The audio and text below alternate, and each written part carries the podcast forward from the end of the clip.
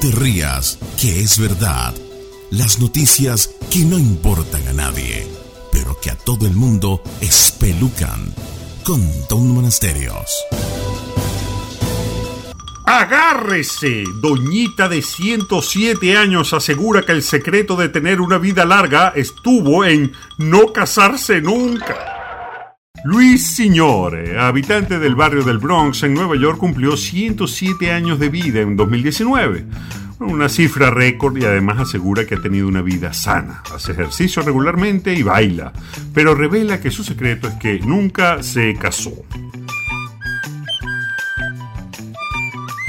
Un biólogo de la Universidad de Chicago, autor de un estudio sobre el tema, asegura que el matrimonio tiene un efecto paliativo en las situaciones psicológicamente estresantes. Pese a que la vida matrimonial a veces pueda parecer dura, la convivencia debería ayudar a la gente a gestionar situaciones de estrés. Tener pareja puede alargar la vida dos veces y medio respecto a quien no la tiene. Entonces la pregunta sobresale, ¿los solteros viven menos? Bueno, y la respuesta es sí, pero no. Los psicólogos han identificado dos tipos de solteros principalmente. Ese que no tiene la capacidad de relacionarse, que por alguna razón las potenciales parejas le huyen por su incapacidad de generar empatía. Y el soltero o la soltera que ha decidido ir por la vida íngrimo y solo por elección. Bueno, y porque así lo decidió, porque usted no quiere compartir el postre con nadie y usted decidió ser soltero, bueno, ese es otro tipo de soltería. Pues. Es decir, que depende de cómo usted lo asuma. Si se lamenta y sufre por eso, evidentemente su vida se verá afectada, pero si es porque usted lo que quiere es vivir así, podría vivir una larga vida sin suegros, así como el caso de esta doñita de 107 años. Sin embargo, un estudio hecho en la comunidad europea advierte que los anillos de bodas deberían venir con una advertencia de salud, al menos para las mujeres.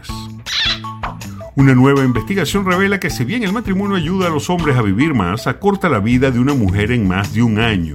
El matrimonio ayuda a los esposos a 1.7 años adicionales, pero le quita 1.4 años a la vida promedio de la esposa. Se piensa que el estrés de tener roles duales como mujeres trabajadoras y amas de casa es uno de los elementos clave que está matando a las esposas antes que sus hermanas solteras.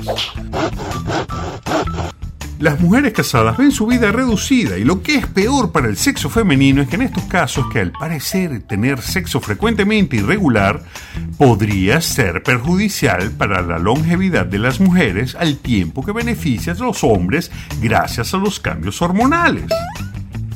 Entonces, esto es uno de esos casos donde lo que es bueno para el pavo no es bueno para la pava. ¿Y usted qué opina? Suscríbase y opine en mis redes sociales arroba Tom Monasterios. Ah, y no te rías, que es verdad.